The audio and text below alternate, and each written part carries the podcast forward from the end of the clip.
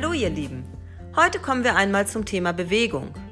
Für den einen ein schönes Thema. Bewegung gehört zum Alltag, gehört zur Freizeitgestaltung, macht Spaß. Für den anderen überhaupt kein schönes Thema. Bewegung macht überhaupt keinen Spaß. Sich aufzuraffen, sich zu bewegen oder gar in die Sportschuhe zu hüpfen. Furchtbar, furchtbar. Die schlechte Nachricht, wer läuft, schwimmt oder Fahrrad fährt, nimmt davon allein in der Regel nicht ab. Die gute Nachricht, um nach einer Diät das Gewicht unten zu halten, gibt es kaum etwas Hilfreicheres als regelmäßige Bewegung. Um einen Pfund, also 500 Gramm abzunehmen, muss ein Mensch in etwa 3500 Kalorien verbrennen. Aber was brauchen wir denn so am Tag? Männer verbrauchen mehr als Frauen, weil Männer viel mehr Muskelmasse haben. 19 bis 25-jährige Männer verbrauchen in etwa 2500 Kalorien täglich. Bei den Frauen sind es 1900. 25 bis 51-jährige Männer 2400 Kalorien. Die Dame steht immer noch mit 1900 Kalorien da. 51 bis 65-jährige Männer verbrauchen 2200 Kalorien. Bei den Damen sind es 1800 Kalorien.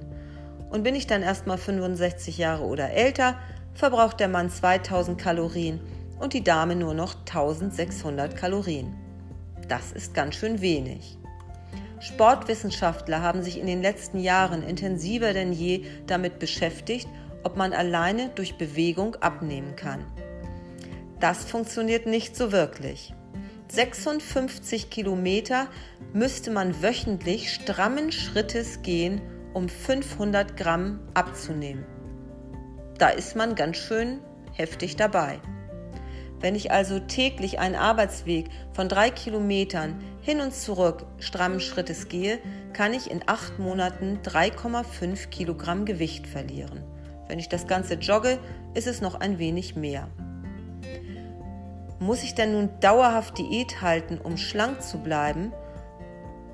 Oder kann ich damit Bewegung was machen?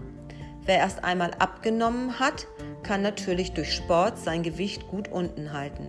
Denn wenn ich mich dauerhaft bewegt habe und Sport getrieben habe und meine Muskelmasse aufgebaut habe, kann ich auch besser mein Gewicht unten halten. Ein Kilo aufgebaute Muskelmasse verbrennt wöchentlich in etwa 700 Kalorien. Und das nicht nur, wenn ich mich bewege, sondern auch im Ruhezustand. Das ist ja schon mal ziemlich gut. Die Fettverbrennung funktioniert am besten bei einem Puls von in etwa 130.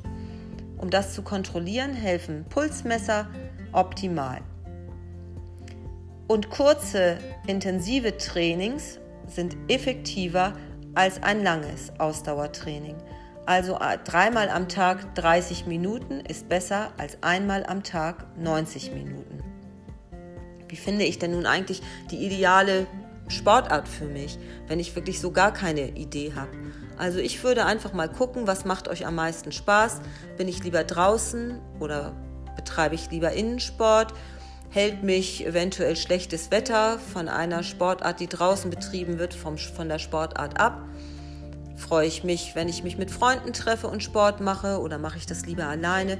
Da müsst ihr einfach mal so ein bisschen gucken, was euch denn da am meisten Spaß macht.